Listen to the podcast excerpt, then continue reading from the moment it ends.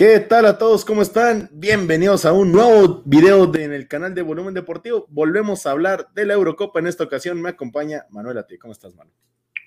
Hola, Pancho. ¿Cómo estás? Contento de, estar aquí en tu, en tu canal y listo para hablar de, de la Euro.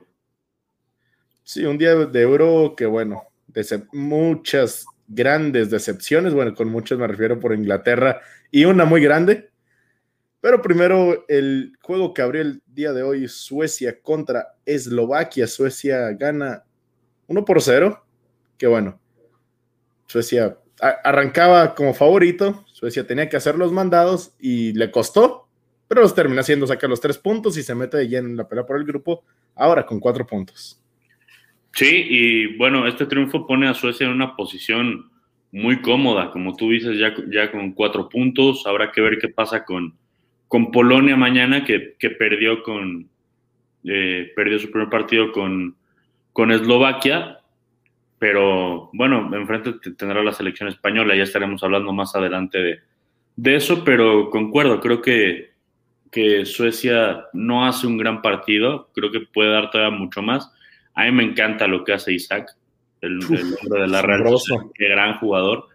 Eh, pero bueno, Suecia hace lo, lo suficiente para ganar sí puede dar más, puede jugar mejor, puede tener mejores resultados, pero bueno, tiene la portería en cero y cuatro puntos, está muy, muy cerca de, calificar, si no es que ya. Sí, lo dices perfecto, cuatro puntos y bueno, en el partido contra España yo decía, ¿no? España pierde los puntos, Suecia gana su punto. Y esto es más que nada porque con Suecia entendía que jugaron así por ser España, pero que no es su manera de jugar y que podían dar muchísimo más en otros partidos. Hoy proponen más, tampoco es que hayan hecho un partido espléndido, pero ganan y yo no estoy seguro de que España pueda ganar porque creo que España va a tener la misma propuesta y no sé si Polonia le vaya a dejar más espacios. Después llegaremos a ese juego. Pero es decir, Suecia tiene dos armas, me pareció. El balón parado y Alexander Isaac. Si no generan juego a través de eso, no tiene nada. Sí, de acuerdo, eh, complicado, complicado que, Suecia pueda ganar dos o tres jugadas eh, consecutivas con, profundidad, abriendo la cancha.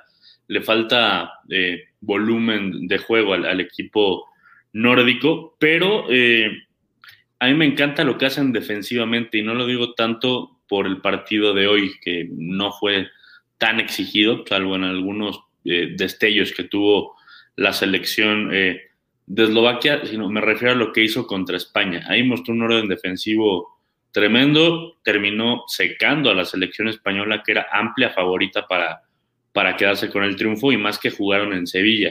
Entonces, partiendo desde ahí, tener una, defensa sólida, que es una roca atrás, pues ya puedes más o menos empezar a, a, eh, entenderte mejor, ¿no? de medio campo hacia adelante. La base está, la solidez ahí está, defensivamente hablando. No creo que le alcance para mucho más de unos octavos o cuartos de final, pero yo quiero ver el guapo que, que saque a Suecia, ¿eh? no, va a estar, no va a estar fácil. No, sí, bien lo dices. Cero goles encajados, un orden defensivo importante. Para eliminar a un equipo le tienes que meter goles y Suecia no es fácil meterle goles. El segundo partido del día de hoy, pues Croacia contra República Checa. República Checa que sorprendió con lo bien que lo hizo en la primera, en la primera fecha y Croacia que dejó mucho que ser contra Inglaterra, también se entendía que era un rival complicado. Y hoy, bueno, empatan a unos. República Checa se adelanta con un gol que viene procedente de un penal marcado por el VAR, un codazo que, bueno, se entiende que no puedes romperle en la nariz a, a un delantero y no recibir un penal en contra. Patrick Chick lo define, lo anota y así cae el 1 por 0 después. Jan Perisic, algo que nos ha mostrado durante tanto tiempo, llega por la banda tranquilito, sin pena, sin nada, recorta hacia el centro, remata igual. Buen gol de Croacia y después el partido se tornó bastante interesante, había ida y vuelta, no la podían meter entre los tres palos, eso es, una verdad, pero empezó a haber ocasiones, sin embargo terminaron empatando 1-0. Sí, ya mencionabas lo de Perisic, ¿no? Qué, golazo, qué, bombazo metió al ángulo lo de Patrick Schick, que bueno, te lo comentaba en otro espacio, no está que no creen, que no creen nadie. que está en muy buena forma, eh, tres goles en, el, campeonato. Eh, y a partir de, del 1-1, coincido contigo, se puso bueno el partido, ambos equipos tuvieron algunas opciones, pero antes de eso no, la verdad es que yo desde el principio esperaba mucho más de tanto de Croacia como de, República Checa y eh, el primer tiempo sí me quedó de ver bastante, ¿no? A pesar de que, de que los checos se van con, con la ventaja. Sí, totalmente, pero bueno, es un punto importante para República Checa porque llega a los cuatro puntos. Sí. Son más que importantes. Parece que el número mágico es cuatro, ¿no? Para pasar. Sí, Sí, es como cuando se dice que en la liguilla este es el número mágico para llegar. Bueno, cuatro puntos es el número mágico para mantenerse en la Eurocopa, pero bueno, ya hay bastantes equipos que están empezando a sumar de a cuatro. No sé si se vayan a quedar equipos fuera con esa suma. Decir que República Checa, pues bueno, cuatro puntos, vence al que tenía que vencer, refiriéndonos a Escocia, empata contra el que era el favorito para ser el segundo puesto, hablando que es Croacia y tendrá que vérselas al cierre contra Inglaterra. Sí, es difícil, ¿no? Difícil el cierre, aunque Inglaterra, y bueno, ya, ya lo vamos a empezar a, comentar, Inglaterra ha jugado muy mal, muy mal, sobre todo hoy. Contra Croacia sí le vi ciertos destellos, el gol uno de ellos, una jugada filtrada eh, importante, pero hoy lo de Inglaterra fue un desastre ¿eh? y Inglaterra tiene que pensar que con este nivel no le va a alcanzar para más allá de, los cuartos de, final, que sería un fracaso rotundo para, el equipo de, Southgate. Eh, no hubo profundidad, no hubo juego, no hubo el juego a velocidad que, tanto eh, platicábamos. Lo, lo único que hizo Escocia fue pararse bien en el fondo y fue capaz de nulificar a la selección de, Inglaterra. Eh, Harry Kane, segundo partido consecutivo que lo hace muy mal. No vimos a Mount en su nivel, no vimos a Foden en su nivel. Y bueno, con este, eh, con este funcionamiento, a mí no me extrañaría que República Checa le saque un empate o incluso le haga la, la travesura a los ingleses. Y hay que decirlo, es que Escocia tuvo para ganarla. Sí. Tuvieron dos ocasiones bastante buenas Jordan Pickford la saca de gran manera, pero de Inglaterra recuerdo el remate al palo de John Stones al inicio que prometía y demás. De ahí en fuera, nada importante. Y un solo remate al arco en todo el partido. Y tenemos que ser muy críticos con Gareth Southgate porque cuando llevas esa cantidad de ocasiones en el minuto 60, sabes que no estás atacando bien y haces, y con la cantidad de jugadores que tienes en el banquillo, porque estamos hablando de un jugador como Jadon Sancho que está que se sale en el Dortmund. Está Dominic Calvert-Lewin que tuvo una gran temporada en el Everton. Estamos hablando de Jude Bellingham que bueno, quizás podría haber entrado en algún lugar de los contenciones para irse más hacia adelante. Además tienes a Foden, Mount, Sterling y Kane y no veo la necesidad que tenía Inglaterra en un partido donde realmente no necesitaron un centro del campo tan pesado, mantener a Declan Rice y Calvin Phillips. Limitaron sus opciones, con jugadores que no son de un corte tan ofensivo, intentaron atacar y a fin de cuentas no consiguieron absolutamente nada ante Escocia. No, absolutamente nada. realmente, incluso en el segundo tiempo, se salvan de, un remate que termina sacando un, defensor de, la línea. No, me parece que fue el mismo Stones, no, estoy seguro. Eh, pero es que me tocó lejos la, jugada y no pude ver la, reiteración. Pero estuvo muy cerca Escocia incluso de llevarse el, botín completo de, de, Wembley. Eh, a mí me, gusta mucho lo que hace Escocia. Entendieron perfectamente bien el partido, entendieron muy bien a qué rival se enfrentaban e, y, entendieron las limitaciones que tenían. Tomando como base todo esto, hacen un buen partido, se paran bien atrás y sacan un punto pues que los tiene ahí, ¿eh? que si ganan se pueden colar como terceros lugares, aunque claro, tienen al subcampeón del mundo enfrente, una rival va, a estar complicado el juego. Sí, pero a fin de cuentas, este empate te mantiene vivo a la última fecha. Este empate, como dices, te tiene a una victoria de estar en la siguiente, en la siguiente ronda. Y es que Escocia, bien dices, entiende perfecto el partido, sabe que Inglaterra tiene sus grandes jugadores que si le deja espacios lo va a aniquilar y Escocia lo que hizo, mis carrileros nomás suben pero tienen que, tienen que regresar, tienen que defender. Después, el, el trabajo del central Grant Hanley, impresionante, me encantó lo que hizo el número 5 de Escocia, el jugador del Norwich City. Y bueno, a fin de cuentas, fueron el equipo que tuvo las mejores ocasiones, fueron el equipo en el campo que en teoría tenían que defenderse y así lo hicieron. Escocia rescata un punto ante Inglaterra y se mantiene yo. Inglaterra. ¿Qué juego, no? ¿Qué juego nos espera entre Croacia y Escocia? Porque si empatan, los dos se van. Los dos se, se despiden de la Eurocopa. Los dos tienen que salir a ganar, cueste lo que cueste. Ese va a ser un partidazo. Ese es una especie de 16 de final ya de Eurocopa. Sí, totalmente. Lo que se viene para la siguiente fecha que arranca a partir del domingo tiene que ser increíble, porque Escocia en esa situación que nos mencionas, Croacia, la subcampeona del mundo en esa situación. Si no gana, se va. Si no gana, se va, así es sencillo. Y bueno, recambio generacional, lo que tú me digas de Croacia, Mandzukic, lo que tú quieras decirme, pero es una excepción abismal irte en fase de grupos. Claro, además tomando en cuenta que se van ocho nada más de 24. Sí, estarían en ese selecto grupo de, de 8 en ese 33% sería, bueno, de ser de los mejores dos a, ser absolutamente nadie. Absolutamente nada. Y tienen un gran equipo. Y Luka Modric, a sus 36 años, sigue siendo el alma del equipo, sigue siendo el tipo que mueve ahí el, medio campo del equipo croata, pero evidentemente no puede solo y ya no está, con todo respeto para Luka, que es un crack que lo amo, pero ya no está en edad de aguantar tanto tiempo a tal ritmo. No, sí, tremendo. Y además, yo lo que más le critico a Croacia, tienes a Kramaric, es 9 del Hoffenheim, marcó creo que 20 goles en la temporada. Sin embargo, al que tienes de 9 es a Revic, que es un jugador que se carga más por la banda. Kramaric es el que lo mandas de enganche. Terminas desaprovechando y tienes dos jugadores que podrían estar en posiciones invertidas y te rendirían mejor. Creo que Croacia tiene que pensar y reconsiderar su parado de cara a la siguiente fecha, porque Escocia ya, ya mostró que le puede pegar a cualquiera. Sí, sí, y que si no sumó en el partido anterior fue, fue porque por dos genialidades de, Patrick Schick, un cabezazo brutal y un gol, bueno, de, de otro planeta, ¿no? Pero Escocia es difícil hacerle gol, ¿eh?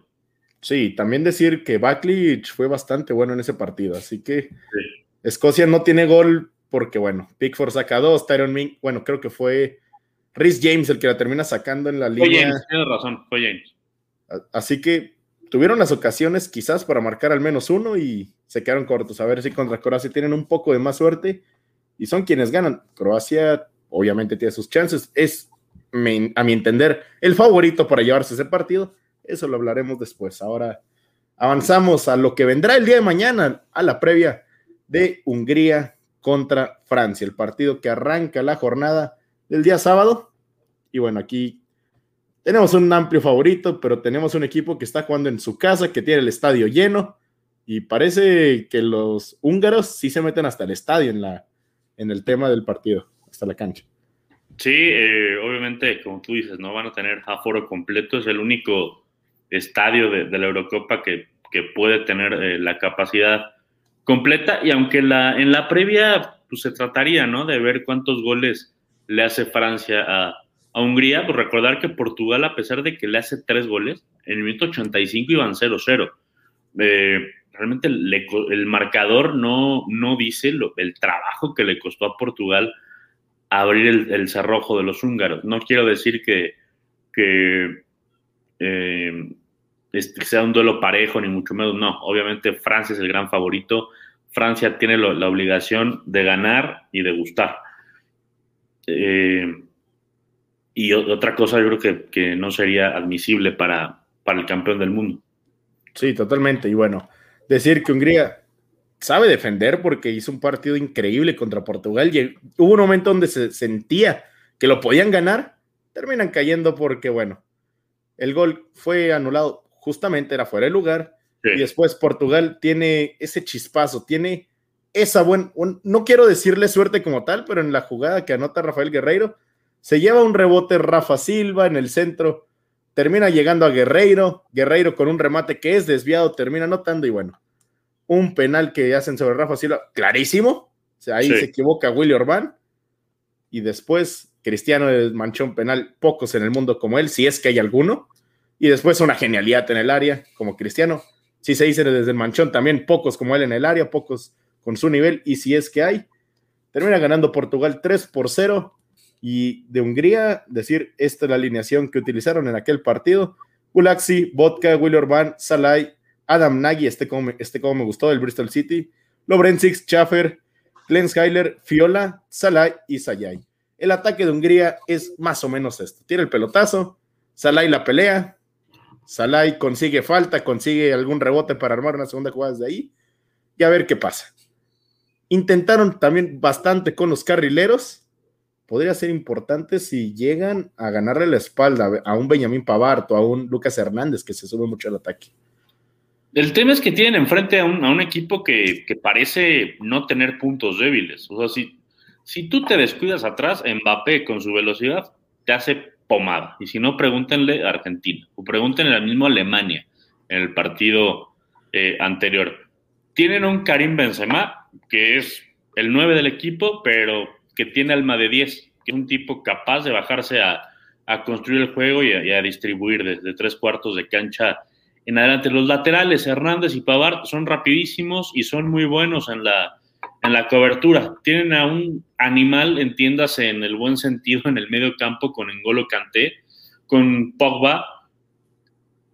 Esa dupla en la mitad de la cancha hace prácticamente incontenible a la selección.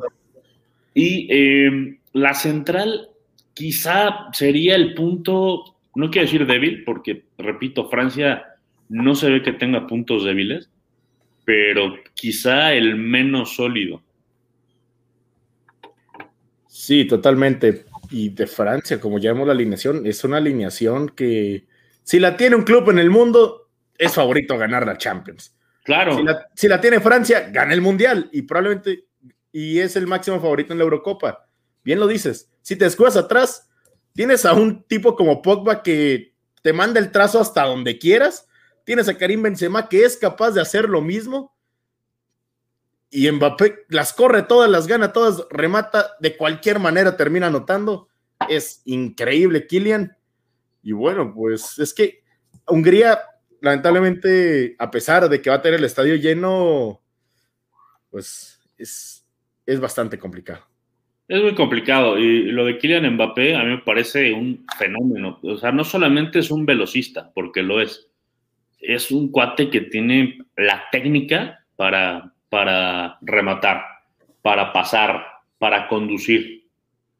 Es un superdotado, además de que es un velocista. ¿eh? Messi no es un velocista. Ojo, no quiero decir, no quiero decir que, que sea mejor que Messi, ni mucho menos.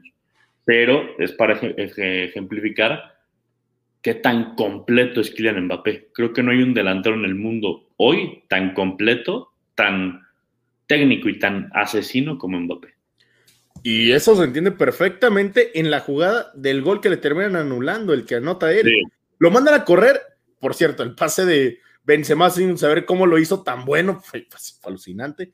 Mbappé llega el balón, se le ponen dos enfrente, tiene el descaro de encarar y encontrar el espacio para rematar y lo anota. Hace, dos pintas. Tiene que hacer dos pintas. Es que jala el balón con la izquierda y es donde termina generándose el espacio y hace un remate perfecto. luego la pone como billarista en la esquina. Impresionante. No, es que es asombroso Kylian Mbappé y Francia lo sabe aprovechar. lo sabe aprovechar Francia, sí. Porque no es la única jugada donde lo vemos hacer eso. También en la jugada que termina asistiendo a Benzema. Sí, sí, claro bueno, es que a campo abierto no lo agarra nadie. No lo agarra absolutamente nadie. Y Benzema, eh, el mismo Griezmann y sobre todo Mbappé, o sea, y como tú dices, Paul Pogba eh, lanzando desde, desde medio campo como un auténtico coreback, a mí me parece que, que Didier Deschamps tiene los hombres ideales para implementar el sistema de juego que, que está implementando. Creo que para eso construyó esta selección, para este sistema de juego, y este sistema de juego lo hizo campeón del mundo y tranquilamente lo puede ser campeón de Europa. Sí, totalmente. Y luego no se entiende que, que ganen y se les critique por cómo juegan. A mí, la verdad, es que bueno, defender es un arte, hay que decirlo así.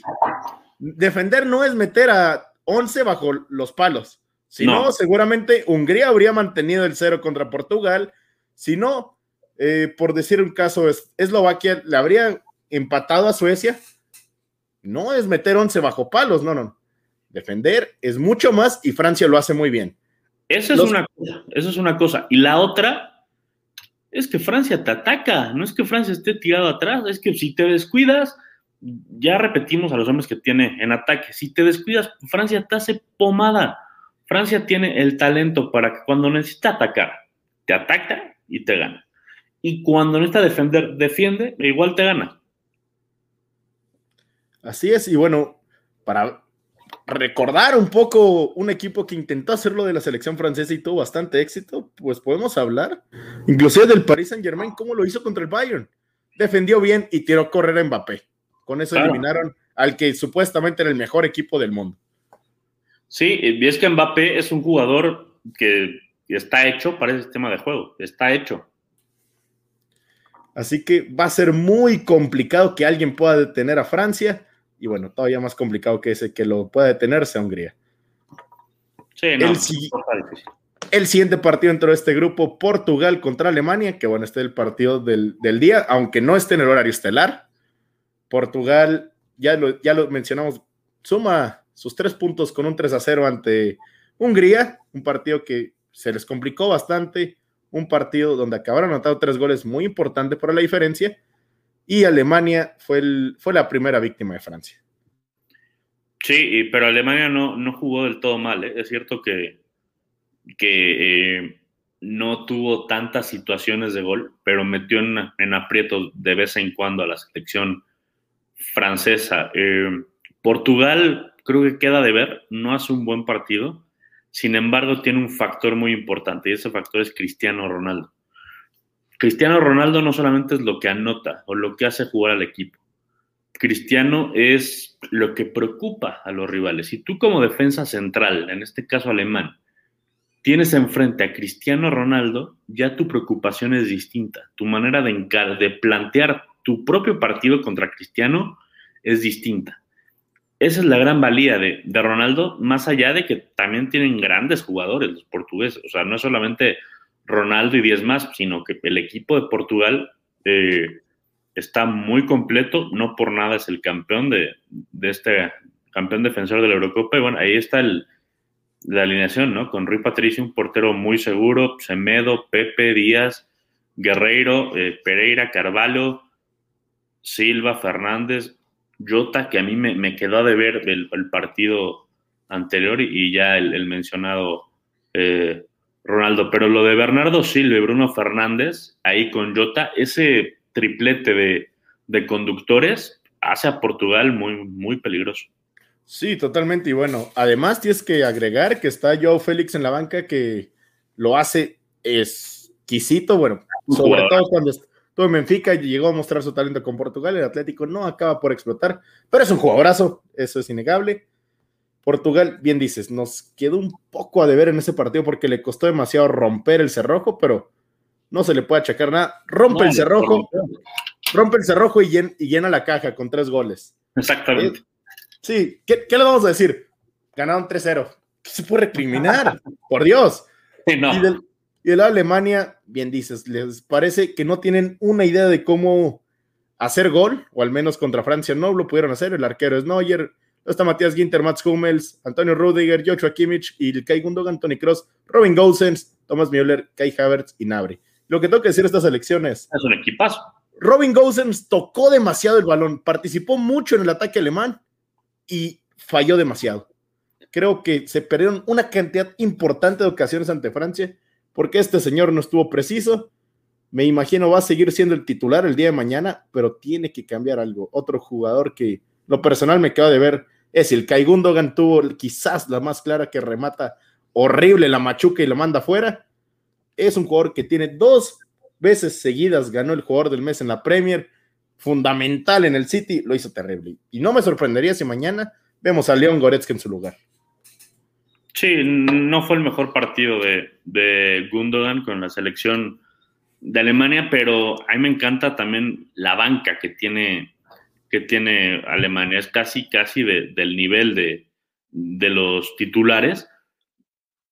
Y eh, el tema, por ejemplo, de, de Tony Kroos, ¿no? En, el medio campo, que igual tiene la misma facultad que ya mencionábamos de Paul Pogba. Es un cuate que se tira al medio campo y tiene la técnica y tiene la capacidad para, para ser un lanzador. Yo no sé qué tanto podría a lo mejor prescindir, como tú dices, de, de Gossens y quizá cambiarlo por un hombre más agresivo, por la banda, como es, eh, por ejemplo, eh, Sané. A ver qué es lo que termina decidiendo Joaquín Love. Bien dices, esa es una la, importante. La situación de Alemania es preocupante, ¿eh? porque ya perdió un partido. Mañana a mí no me extraña que Portugal le ganara también. Lo veo difícil, pero vamos, si gana Portugal, a mí no me, no se me haría un resultado sorpresivo. Entonces ya pensando en, esa famosa línea de los cuatro puntos que mencionamos hace unos minutos, pues ya lo haría inalcanzable para Alemania. Sí, si aplaudíamos ahorita lo de Escocia, que con un punto se mantiene vivo, Alemania requiere mínimo uno para mantenerse vivo y Alemania no quiere solo estar vivo para la última fecha. Alemania estará pensando en llegar pues bien, llegar con buenas posibilidades para contra Hungría, llegar a los seis puntos, Alemania es el equipo obligado el día de mañana. Claro. Claro, no, y, eso es el equipo obligado y llamado a ser el campeón de Europa, o sea, por historia, por plantilla. Eh, Alemania siempre tiene que ser llamado favorito a ganar este tipo de, de torneos, más allá de que su presente no, no sea el mejor, nunca puedes descartar a los alemanes, nunca te puedes confiar de, los alemanes, por más que te llames Francia, Italia. Y eso lo saben los alemanes. Lo saben que si se logran meter a los octavos de final, que yo pienso que se van a meter, yo confío en que se van a meter y creo que se van a meter, ya estando ahí en los octavos, por ejemplo, tú siendo un primer lugar y que Alemania tenga una primera ronda irregular y se cuele como un tercero, vas a estar rogando que no te toque, no te habría servido de nada quedar en primer lugar. Sí, que sí, está como en la Champions, que bueno, pasas de primero y demás, pum, te toca el Real Madrid. Exacto.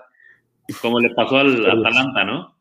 Sí, totalmente. En veces pasan estas cosas que son difíciles de Alemania. Yo de verdad espero que tengan un cambio en el 9, porque lo de Serge Nabri jugando como el hombre más adelantado me dejó bastantes, pero bastantes dudas. A mí tampoco me gustó y lo de Timo Werner, a mí ese jugador sigue sin, sin convencer. Yo de Timo Werner, bueno, el problema es que no es, el, no es un 9 y Alemania lo que requiere es un 9 y creo que en toda la plantilla de la selección teutona no hay un 9. Por ahí podrían tirar por Thomas Müller. Que ha jugado ahí, ¿eh? Es donde ya ha jugado y creo que es lo más parecido que hay, porque poner a Kevin Fola. No, no hay forma, no hay forma. Y eh, digo, tú recuerdas a la Alemania campeona del mundo, ¿no? Tenía un 9 nominal que era Miroslav Klose.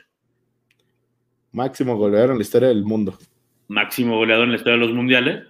Pero a lo que voy es que sin un jugador de esas características, eh, Joachim Lowe no ha sabido adaptarse, o sea, no ha sabido adaptarse a, al retiro de, de Close, Mario Gómez nunca dio el ancho eh, en la selección, porque en el club era, era bastante difícil de, de contener. Yo insisto en el tema de Sané y quizá tirar, como tú dices, adelante a, Thomas Müller. Vamos, que lo que termina siendo la selección de Alemania es un partidazo, sobra decirlo. Sí, es el campeón. el horario estelar, para mi gusto. Sí, Sí, porque el del horario estelar es la selección de España. Sí. Pero es la, esta selección de España. No es, no es una selección que deja más dudas que cualquier otra cosa en el primer partido. Parece que no tienen una idea de cómo jugar diferente a pasos horizontales. No hay alguien que se atreva a romper líneas. Yo esperaba que quizás Pedri fuera el que tuviera atrevimiento porque lo de Coque, bueno, llegó a ser, creo que en todo el partido hizo una buena jugada en ataque, que fue el centro que termina colgando para Dani Olmo, que remata y termina sacando bien Olson en el primer tiempo. De ahí en fuera son contadas las ocasiones de España. Y si hablamos de que Alemania no encuentra un 9, es el mismo caso de España, ¿eh?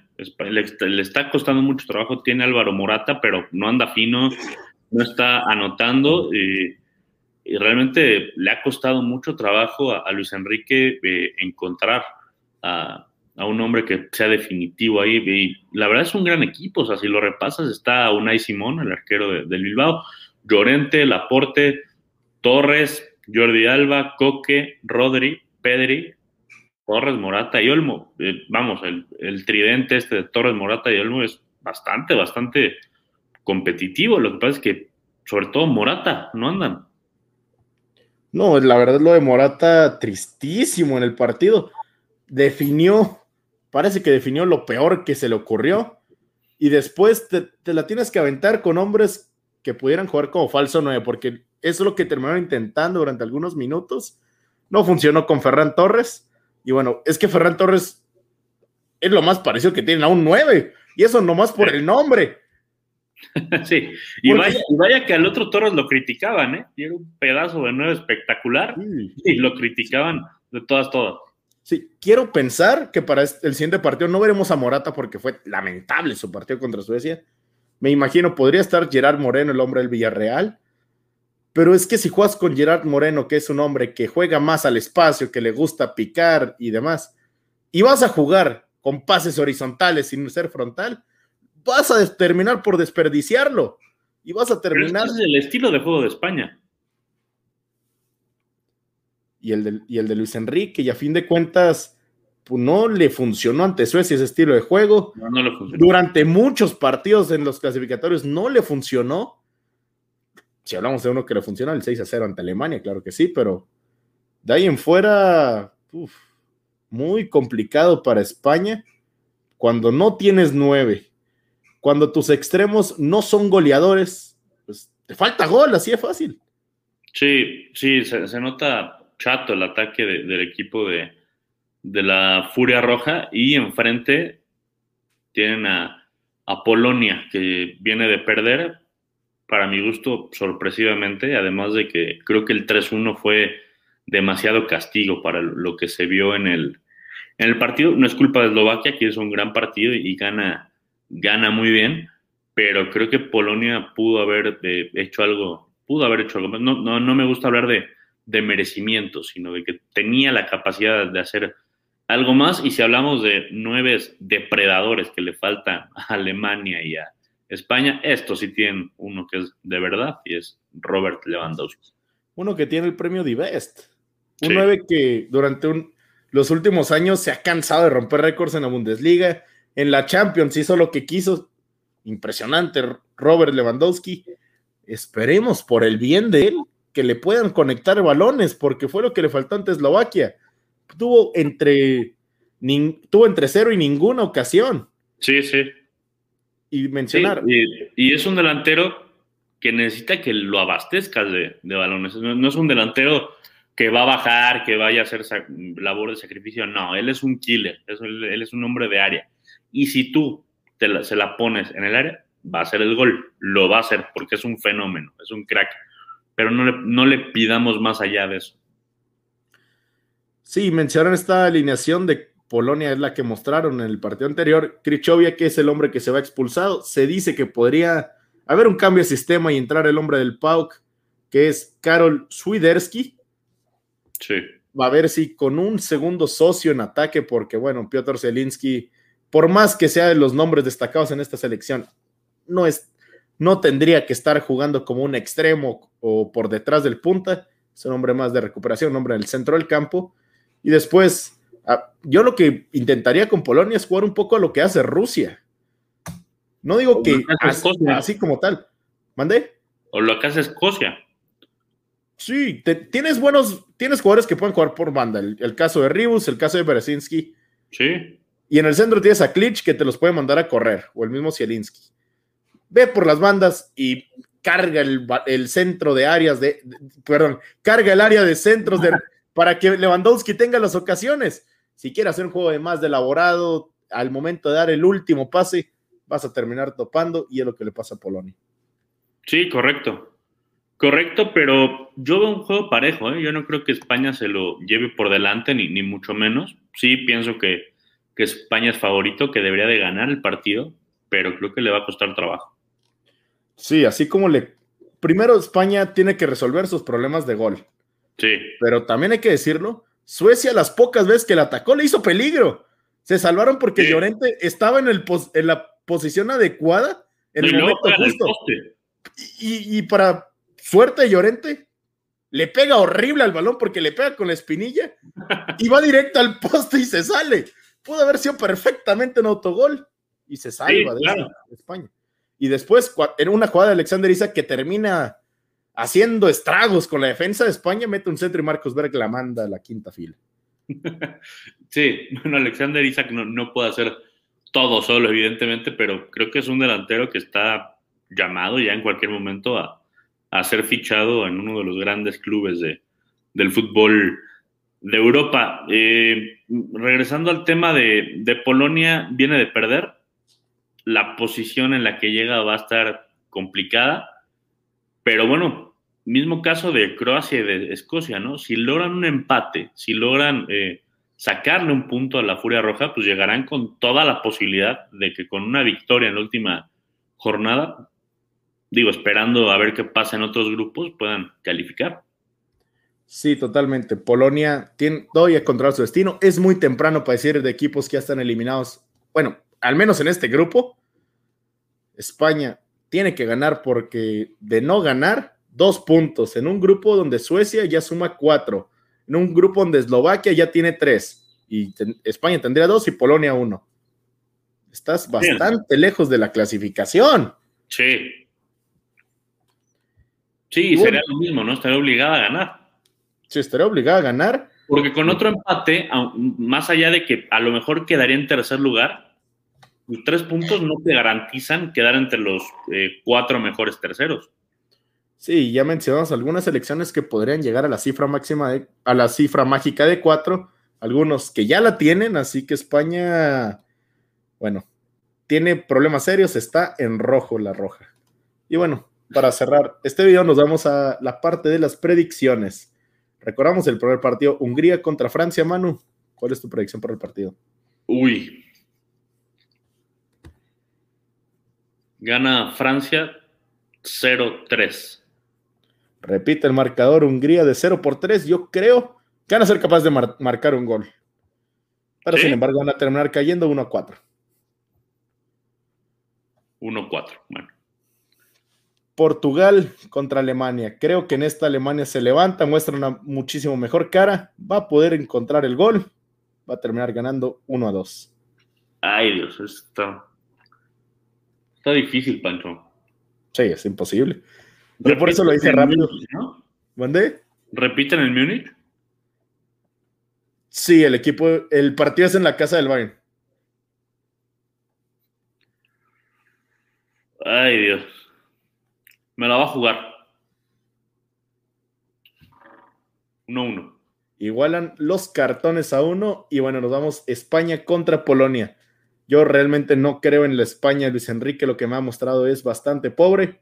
Yo creo que van a terminar empatando con el marcador que nos dijiste, uno por uno. Mm,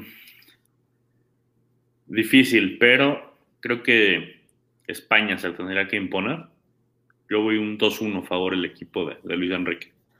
No, y pensándolo bien, mano, voy a cambiar mi marcador. Yo creo que España pierde 0 a 1. No creo que ah, de plano. De, de, plano, no creo que van a marcar gol. ¿Por qué tan duro con los españoles, Panchito? es que me, no me gusta cómo juegan. No, no veo nada que me haga pensar que son capaces de marcar goles. Y Polonia se va a meter atrás Polonia sí. les va a cortar el paso. En el área no van a tener facilidades. Van a terminar con el cero que no pudieron concretar contra Suecia. Y bueno. Casi, casi me convences. Casi. Casi porque tienes buenos, buenos argumentos. Y bueno, a todos los que vieron este video, les pedimos que nos manden sus predicciones. Pueden ser a las redes de abajo, arroba volumen deportivo, arroba manuatie. También pueden comentarlo, denle like al video, esto también estará como un podcast. Muchas gracias por ver este video y bueno, Manu. No, Pancho, muchas gracias. Gracias a, ti y bueno, ojalá podamos eh, juntarnos más, más adelante para seguir platicando de, de esta Eurocopa. Y bueno, ya con casi dos jornadas completas, ¿qué equipo es el que más te ha gustado?